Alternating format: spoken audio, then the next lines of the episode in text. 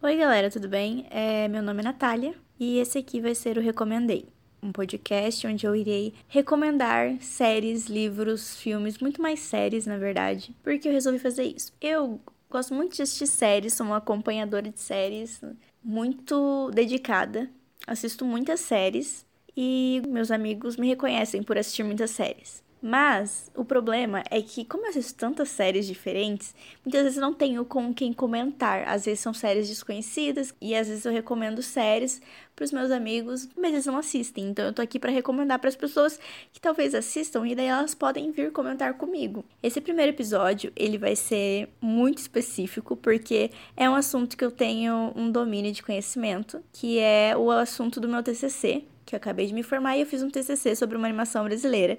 E muitas pessoas não conseguiram ir na minha banca e não viram minha apresentação. Então, eu resolvi fazer o primeiro episódio do meu podcast, que daí eu também não precisava planejar um roteiro, falando sobre Irmão do Jorel.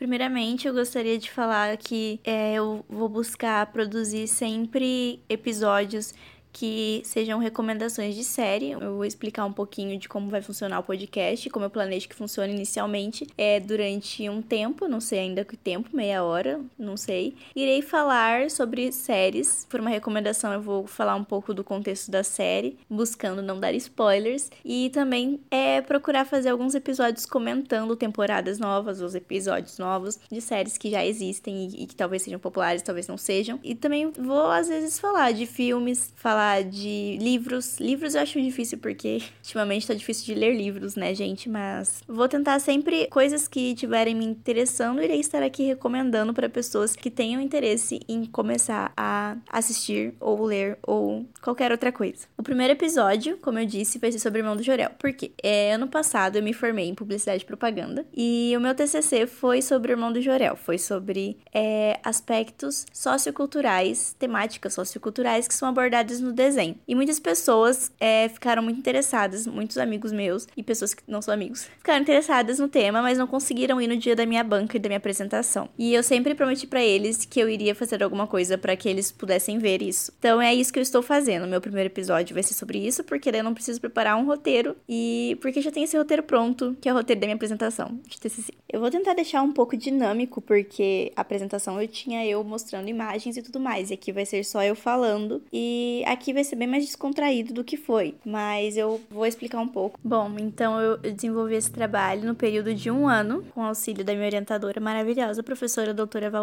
Michela, Michela John, eu não sei falar sobre o nome, desculpa se estiver errado, professora. O nome do, do TCC ficou Animação Brutal, uma pesquisa sobre as temáticas socioculturais abordadas em Irmão do Jorel. Eu vou falar um pouco sobre como foi o desenvolvimento do trabalho, mas bem rapidinho, e depois sobre aonde cheguei e os exemplos que eu trouxe e as conclusões talvez esteja fique um pouco bagunçado, porque eu me perco um pouco às vezes, mas eu vou tentar explicar tudo de uma forma que dê para entender sem as imagens. Bom, para quem não sabe muito sobre as, é, as produções de TCC e tudo mais, sempre é necessário apresentar o objetivo do porquê você está fazendo aquele trabalho, do porquê você escolheu aquele tema. E só para que vocês saibam, para ter um contexto do trabalho, do porquê eu ter escolhido o Irmão do Jorel, por que que eu fiz um trabalho sobre um desenho num curso de comunicação, de publicidade, qual que é o sentido? Bom, eu escolhi Irmão do Jorel por ser uma animação brasileira do Cartoon Network que tá fazendo muito sucesso ultimamente é uma animação que ela apresenta temáticas socioculturais muito, muito, muito importantes mesmo. Essas temáticas socioculturais, elas trazem uma grande relevância e popularização entre o público infantil e o público adulto que assiste o desenho. São assuntos que já são conversados, mas dentro de uma bolha. E aí isso acaba levando para fora da bolha as informações dessas temáticas socioculturais de uma forma lúdica e que atrai crianças e adultos. E também eu escolhi Irmão do Jorel porque é um trabalho que está valorizando as produções brasileiras Alguns dados também que embasam é, a justificativa de ter usado o Irmão do Jorel é a audiência que o Cartoon Network ele distribui o Irmão do Jorel em vários países na América Latina, Argentina, Chile, Colômbia, Peru, Venezuela, México, Costa Rica, Guatemala e Panamá. E, é, e era uma das cinco animações mais assistidas do canal. Além de ter sido finalista em três premiações, incluindo o Emmy Internacional Kids, e ela foi vencedora de outras duas premiações. Outra coisa também legal foi que acabou se surgindo um desenho derivado que é, ele é, é, está disponível no YouTube, que é o The Yuki Show, que é um desenho da Lara e do Yuki no Japão. Yuki é um novo personagem que apareceu na terceira temporada de Irmão do Jorel. E, inclusive, eu gosto bastante, é, coisas que eu não, não falei na minha banca, mas eu gosto bastante do Yuki. Eu acho que ele é um dos meus personagens favoritos. Foi o melhor personagem da terceira temporada. Falo isso com tranquilidade. E eu achei achei o The Yuki Show com uma pegada um pouco mais não adulta, mas ele, ele tem um humor um pouco mais adulto. Algumas coisas que, que tipo, as crianças não vão. Elas vão, vão assistir, vão entender, mas as crianças não vão. É um humor mais adulto, assim. Uma coisa bem TV quase mesmo. E logo, logo falarei sobre TV quase. E falar isso bem por cima mesmo, porque eu acho que não é tão relevante aqui. Eu fiz uma pesquisa sobre o histórico da animação durante todo o primeiro semestre, então, no começo do meu trabalho, e também para entender um pouco da indústria da animação e da indústria brasileira de animação para chegar em Irmão do Jorel, eu fiz uma pesquisa sobre toda a evolução histórica da narrativa seriada, é, sobre o surgimento da animação no cinema, depois quando ela passa para televisão e sobre a produção da animação no Brasil. Sobre a animação no Brasil, eu gostaria é muito importante ressaltar que em muitos, muitos momentos o Brasil foi passado para trás. Muitos, muitos momentos aconteceram coisas bem, tipo, bem polêmicas mesmo. É o importante ressaltar dessa, desse histórico da animação que existem países dominantes, entre aspas, né, na área de animação, mas que e que esses países sempre foram muito influenciadores na falta de animação de outros países menores, porque as pessoas sempre querem coisas desse país, assim, entendeu? Sabe, o consumo. É muito um monopólio da, na indústria da animação dos Estados Unidos e do Japão, os dois países principais. O Japão com os animes, que são muito, muito populares que, e que estão se popularizando ainda mais para fora. E os Estados Unidos, né, com a Disney, a DreamWorks. E a maior parte dos desenhos são derivados de lá. Tanto que é a maior parte que nos canais de infantil, se você for ver, a grande parte passa muito mais é, desenhos de fora. Por quê? Porque lá também tem muito mais investimento nessas coisas. Mais tarde eu vou falar um pouco sobre a produção de desenho no Brasil, mas ela sempre precisou de investimento de pessoas de fora para acontecer, porque é muito difícil conseguir investimento quando em países menor, não menores, né, mas vocês entendem o que eu quero dizer. Países onde não há investimento e que quando há algum investimento, é, eles acabam sendo boicotados, o que aconteceu bastante na história da animação. Agora sobre Irmão do Jerel. Irmão do Jerel é uma produção brasileira que ela é feita pelo Cartoon Network, pela Cop Studio e pela TV Quase, que é uma produtora independente, que é muito conhecida, já é conhecida pelo YouTube, no YouTube principalmente, por fazer choque de cultura, é, falha de cobertura e outros programas. Os produtores da TV Quase, eles são os principais donos, não donos do Irmão Jurel, mas eles escrevem os episódios, dublam e dublam não, fazem a voz dos episódios. Uma imagem de quem está à frente são os integrantes da TV Quase. É, eu lembro que eu falei que eu iria chegar nesse assunto sobre ter vários produtores. Então, é uma, por isso que é uma coprodução. É muito difícil você ter investimentos para produzir alguma coisa no Brasil, ainda mais animação. Animação é uma coisa cara, é uma coisa que demanda tempo e especialistas para fazerem isso. E no Brasil não existe uma escola, entre aspas, de animação, assim. Quem tiver interessado tem que ir atrás de, de várias coisas. É uma indústria muito pequena e muito difícil de entrar.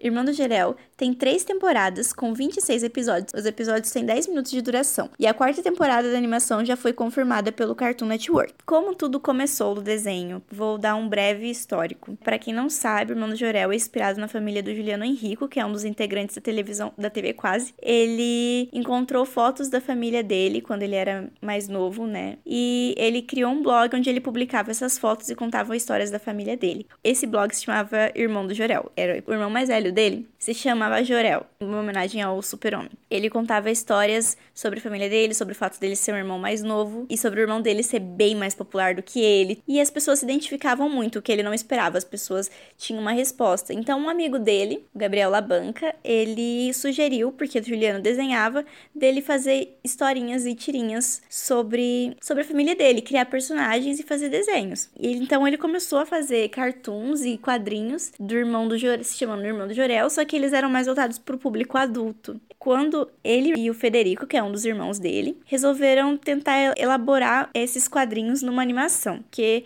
eles gostavam muito de assistir esse tipo de coisa. E foi aí que rolou um pitching do Cartoon Network. O Juliano resolveu transformar o Irmão do Jorel em algo para todas as idades, não queria atingir apenas, ainda mais que era o Cartoon Network. Ele resolveu fazer algo não apenas para os adultos, mas também para as crianças, que agradassem todo mundo. Nesse momento de, de, do desenvolvimento do desenho, depois que a, o Cartoon Network acertou, ele precisou encontrar uma produtora para produzir e tudo mais, e aí foi aí que ele encontrou a Cop Studio, que é uma produtora que fica no Rio de Janeiro e que ele fechou com elas, galera. Fechou com eles. Eu fiz um esquema para explicar como é o desenvolvimento da animação. E eu vou tentar explicar ele de uma forma que. Porque vocês não estão vendo esse esquema. Mas a produção dos episódios é basicamente a criação dos roteiros, que é a primeira coisa que é feita. Depois eles passam esses roteiros para os diretores de arte e para produzirem os e desenharem os cenários, desenharem os personagens. E enquanto isso também acontece a gravação dos atores de voz. É tudo meio que simultâneo. E há uma grande possibilidade de liberdade. Liberdade é uma grande liberdade criativa para improvisos, mas é necessário tudo organizado, né, gente? Porque imagina, o ator de voz, ele resolve improvisar, mas aí o diretor de arte não conseguiu desenhar isso e aí é meio que acaba. Então sempre foi tudo muito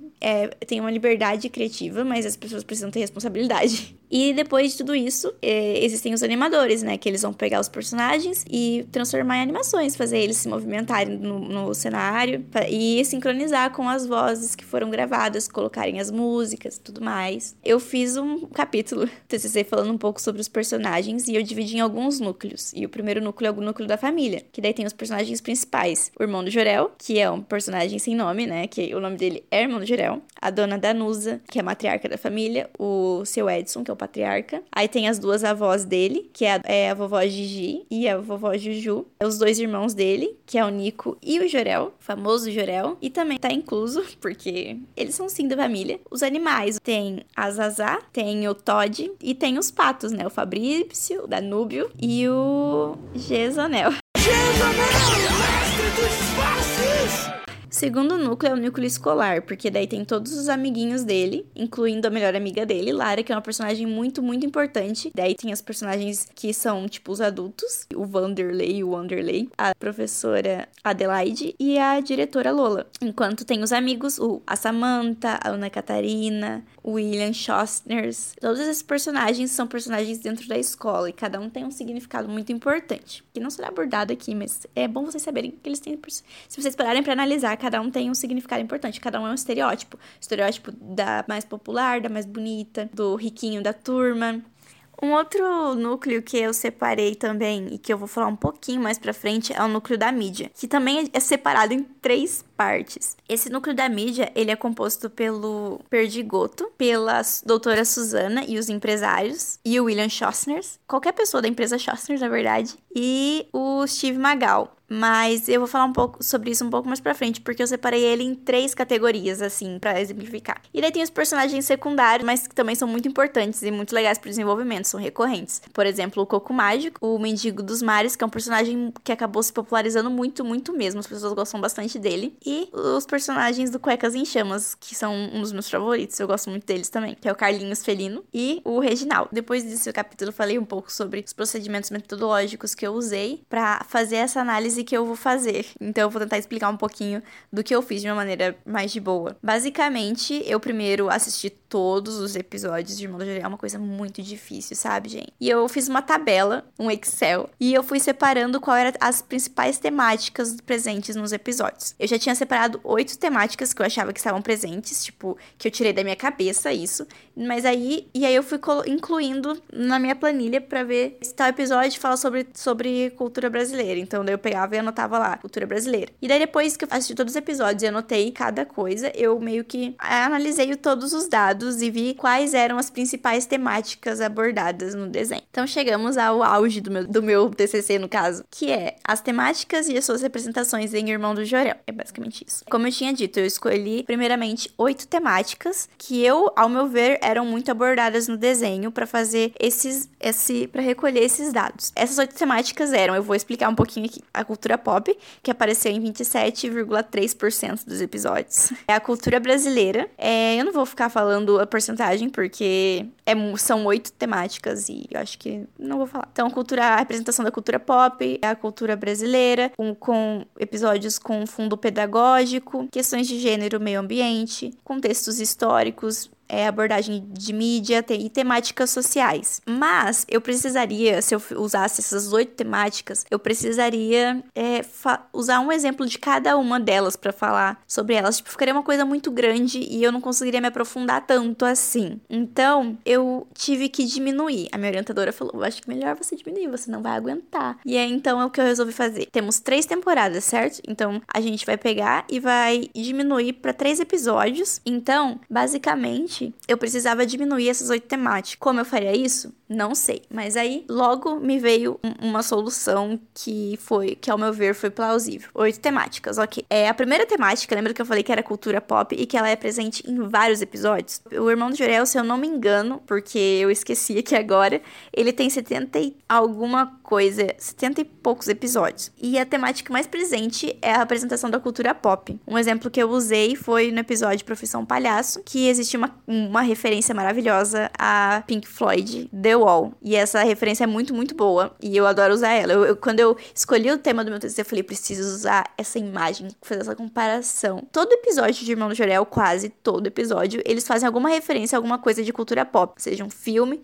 seja uma música, seja um perso uma personalidade. Isso é muito, muito comum no desenho. Então, como é uma coisa tão comum no desenho, eu vi, eu acabei pensando, isso acabou se tornando um aspecto do desenho. Não é mais uma temática que eles abordam, é um aspecto do desenho trazer isso para gerar reconhecimento com as pessoas que assistem. Então, eu acabei falando, ok, então já que é uma, um aspecto desenho, eu não vou, não vou falar sobre isso nesse momento. Então, não vou falar sobre a cultura pop. Ok, temos agora sete temas, preciso diminuir. O que farei? Existiram alguns, algumas temáticas que eu, achar, eu achei muito importante, mas que não apareceram em tantos episódios assim, o que me deixou muito chateada, porque eu queria que aparecesse mais. Mas apareceram, mas não o suficiente. Então, o que eu fiz? Eu resolvi pegar essas temáticas que tinham em poucos episódios e colocar em um, um tema só. Então, o que eu fiz? Eu peguei a temática de questão de gênero, a temática de preservação do meio ambiente e os contextos históricos e juntei e coloquei tudo nas temáticas sociais, que era um tema que já existia, ou seja, acabou ficando quatro, quatro temas principais. E daí eu, eu conversei com a minha orientadora e a gente tinha combinado de fazer pelo menos três episódios, um para cada temporada. E daí eu falei para ela, eu consegui diminuir para quatro, dá para usar? Ela falou, dá para usar. Então eu falei, ok, vamos fazer quatro. Então era isso que eu ia fazer agora. Seriam quatro temáticas. Essas temáticas são a cultura brasileira, temáticas sociais, mídia e um viés pedagógico. Peguei essas temáticas e falei um pouco sobre cada uma delas. Eu escolhi um episódio para exemplificar a temática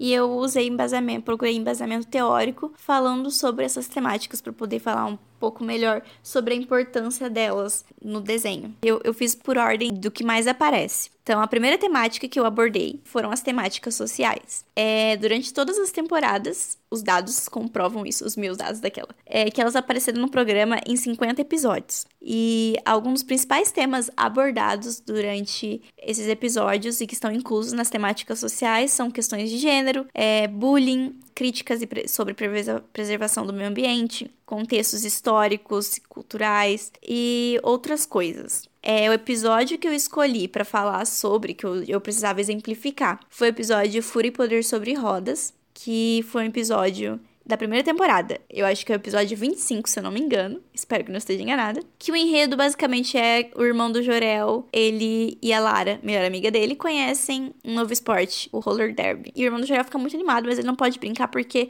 é um jogo de menina. É uma brincadeira de menina. E ele fica muito chateado com isso e ele não entende. Eu escolhi esse episódio porque eu queria muito falar sobre a questão de gênero. Eu já tinha feito um trabalho anteriormente falando sobre essa questão de feminilidade. Porque no, logo no começo do episódio existe existe um diálogo muito importante. Deixa de ser frangote! É, você quer dizer que eu sou a mulherzinha, por acaso? Claro que não, irmão de Jorel. Você chama alguém de mulherzinha quando a pessoa é incrível. Mulherzinha é quem faz coisa de menina, Lara. Ah, é? E o que seria uma coisa de menina? É, é, sei lá, é. Br brincar com um pônei rosa miniatura, por exemplo. Oh, eu sou mulherzinha e não brinco com pônei rosa miniatura nenhum. Eu prefiro jogar bola. Mas jogar bola é coisa de menino.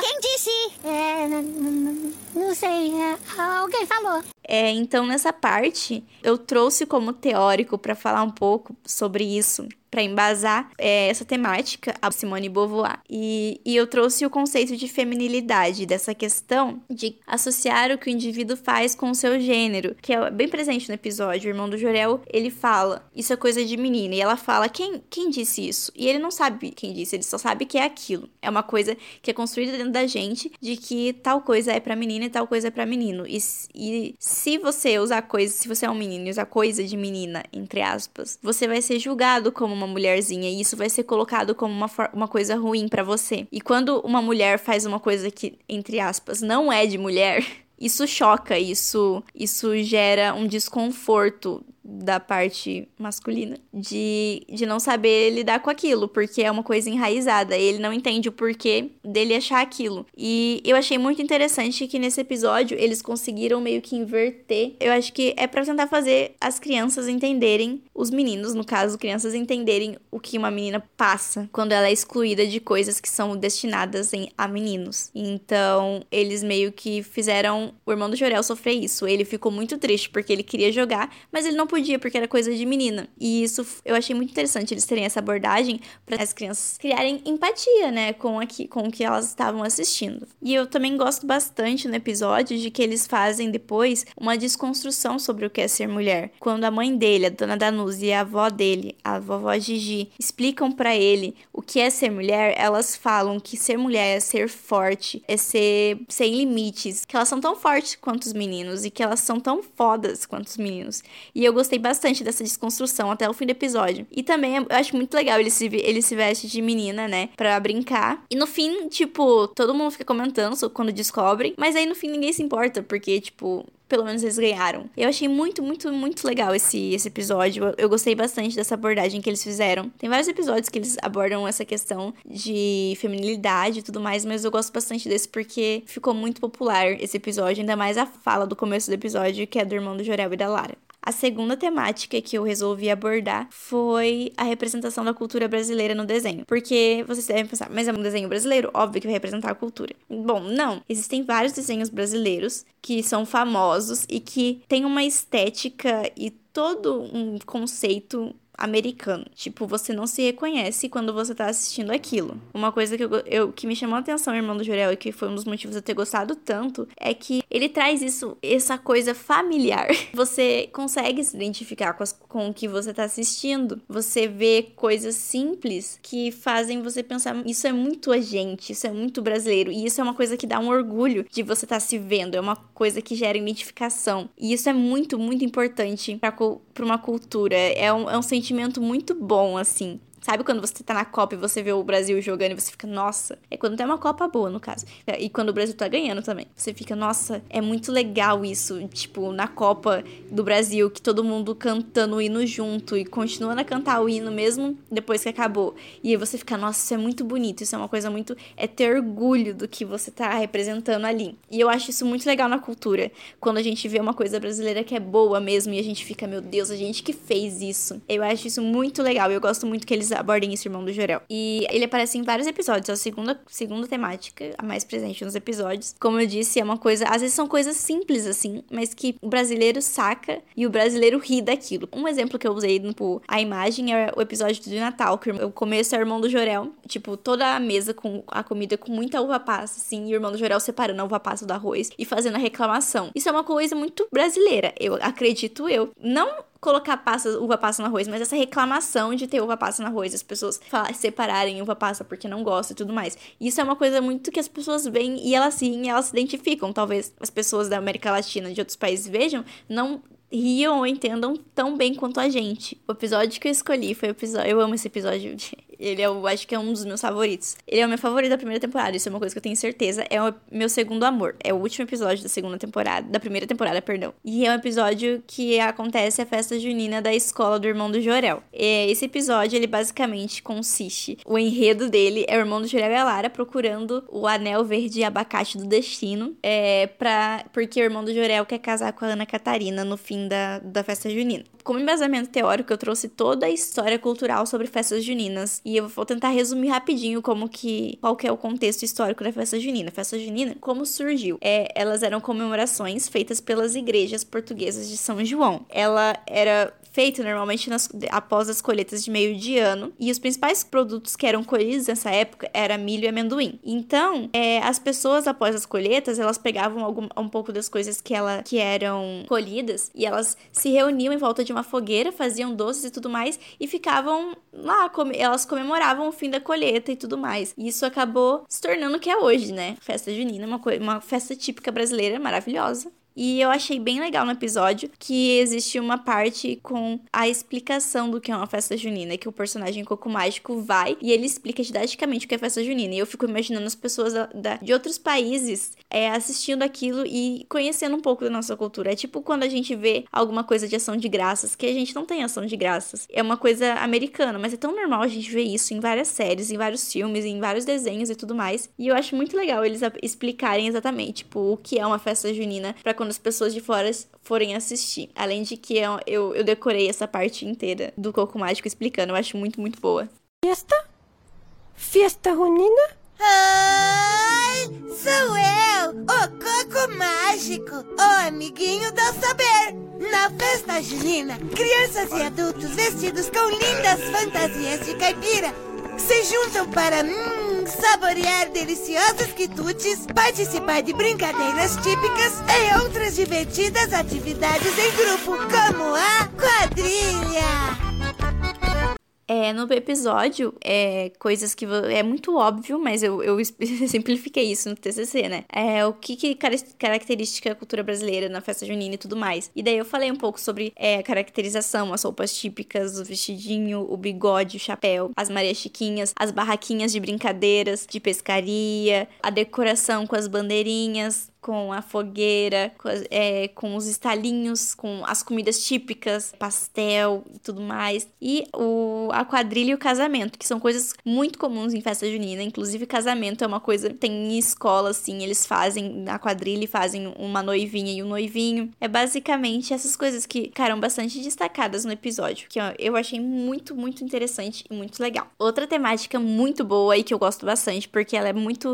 Essa temática, ela tem um olhar você vai notar ela se você tiver um olhar mais adulto. Uma criança não vai notar do jeito que a gente nota isso. Mas é sobre o poder da mídia no desenho. E como eu já havia dito antes, esse núcleo da mídia eu acabei dividindo em três partes. A primeira parte é, é a questão da publicidade tóxica, ou seja, um exemplo é tipo a dona Suzana e os empresários e os Schostner Schostner a todo momento em comerciais sendo uma coisa completamente tóxica e uma coisa completamente é escrachado, mas é um escrachado tão bom porque é uma crítica muito clara à publicidade publicidade. E olha que é uma publicitária que está falando isso. Tem também o jornalismo sensacionalista, que é representado pelo Perdigoto, principalmente. Tudo no, nesse conteúdo da mídia é de uma forma muito exagerada, mas que é, é claramente uma crítica a, ao que acontece. E eu acho muito legal isso, muito, muito mesmo. Ainda mais eu que acabei estudando um pouco de, da área de comunicação. Um pouco não, né? A minha formação. Mas é muito interessante ver a forma que eles abordam isso numa animação que as crianças podem até não notar, mas que tá lá. E agora uma parte que é um pouco mais positiva comparada às outras duas são os ídolos do irmão do Jorel e que aparecem. Não só do irmão do Jorel, mas é principalmente do irmão do Jorel, no caso. Por exemplo, Steve Magal, os Microwave Warriors,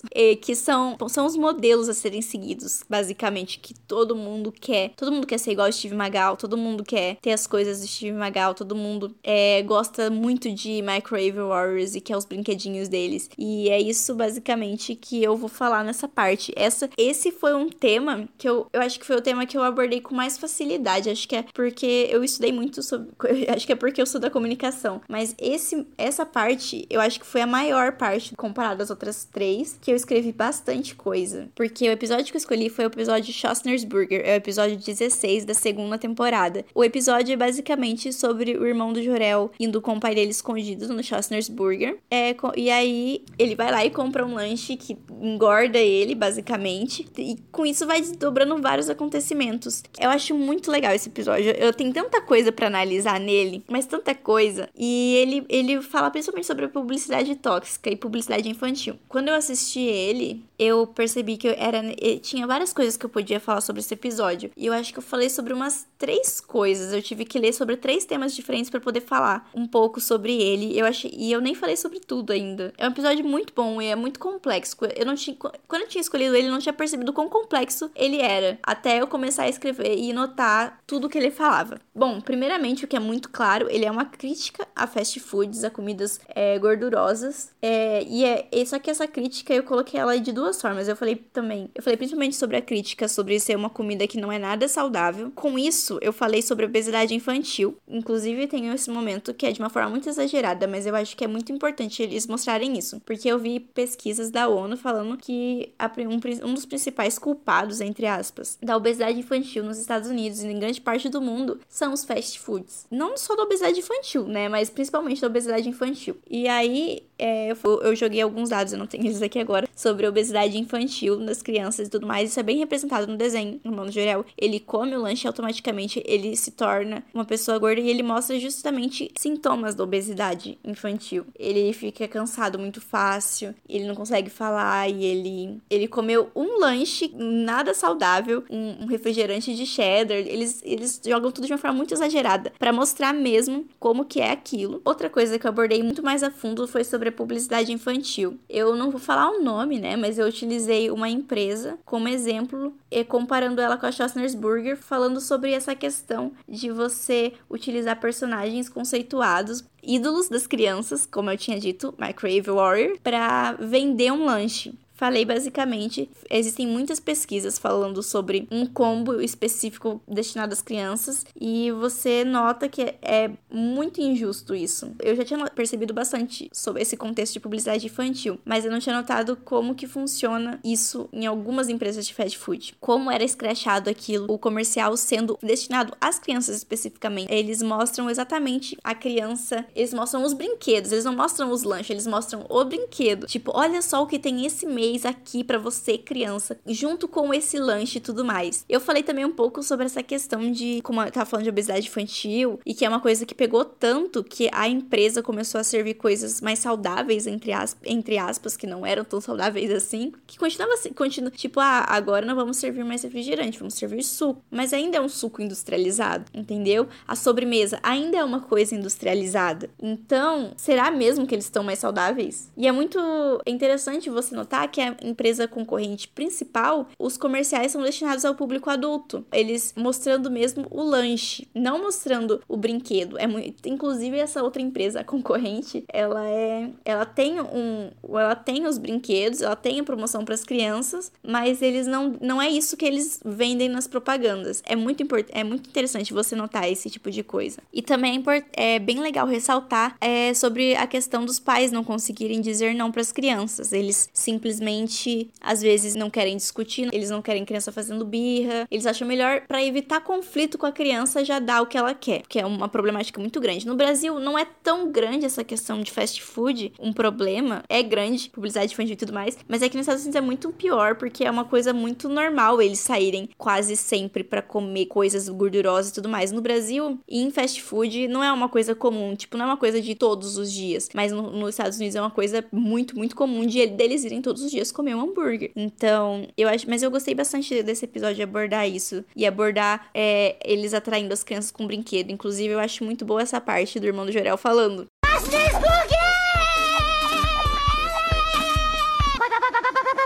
Tem um mini microwave warrior que vem de brinde com o Schostner's Lunch, papai. Você já tem todos os microwave warriors. Mas esse é o mini microwave warrior, papai. É a mesma coisa. Só que pequeno.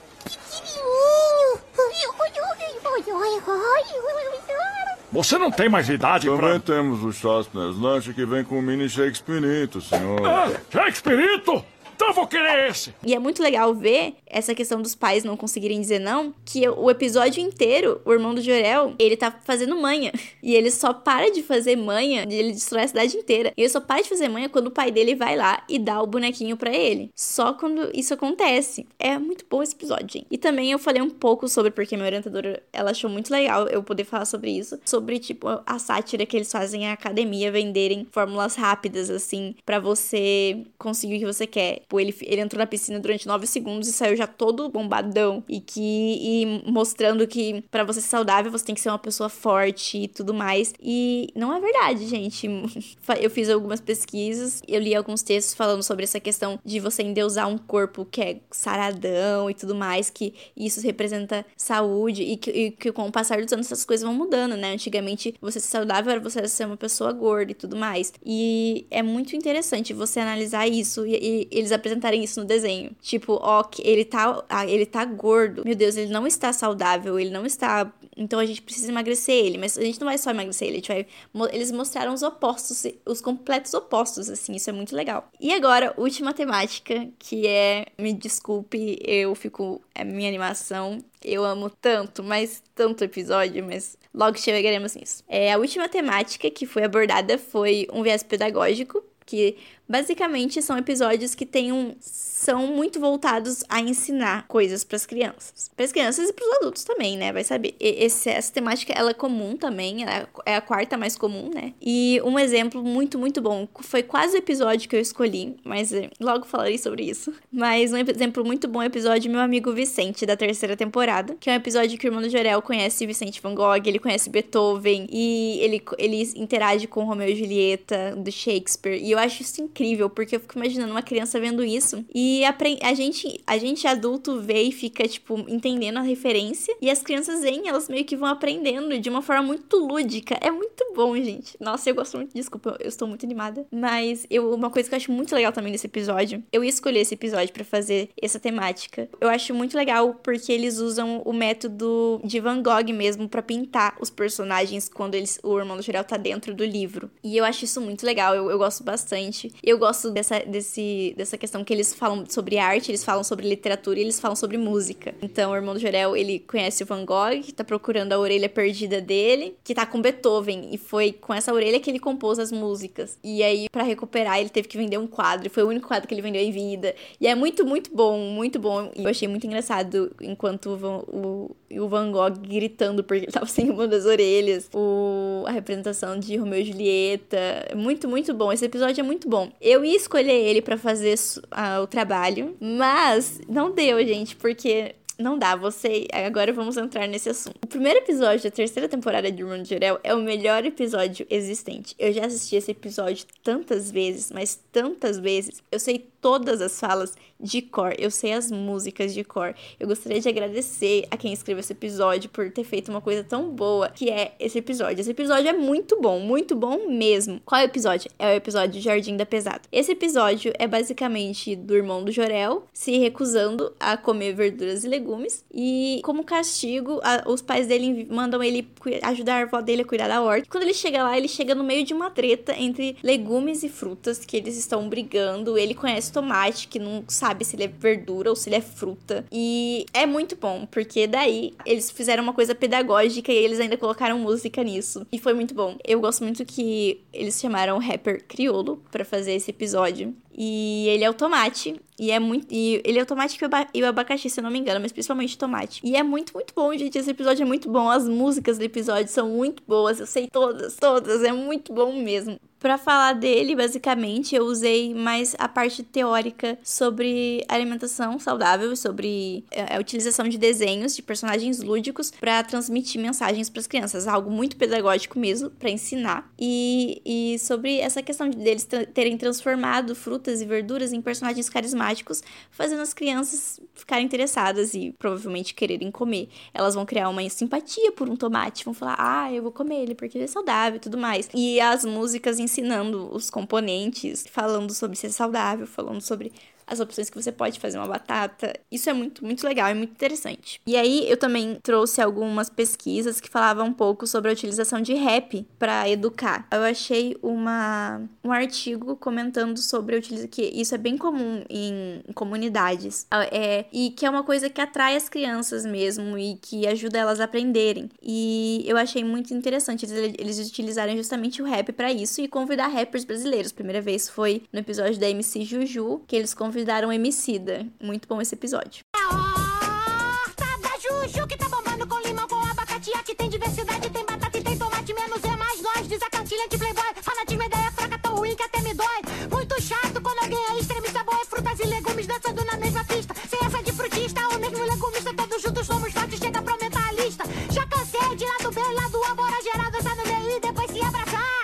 som, maluco! Bom, para finalizar, uma das conclusões, né?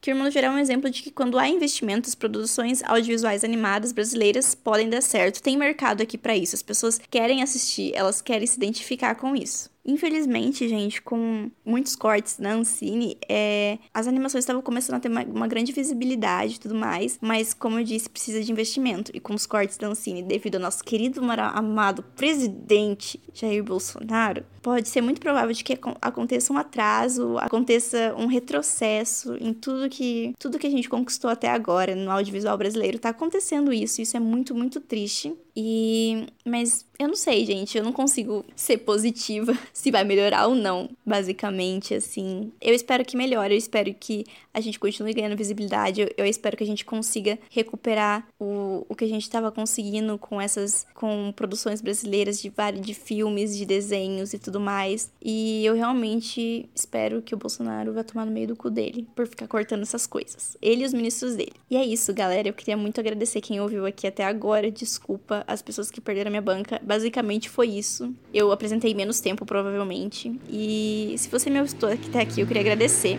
a, a moto passando. E dizer que logo sai outro episódio que eu vou ter que organizar certinho o tema e organizar sobre o que eu vou falar. Eu espero que vocês tenham gostado. E é isso. Até mais, galerinhas!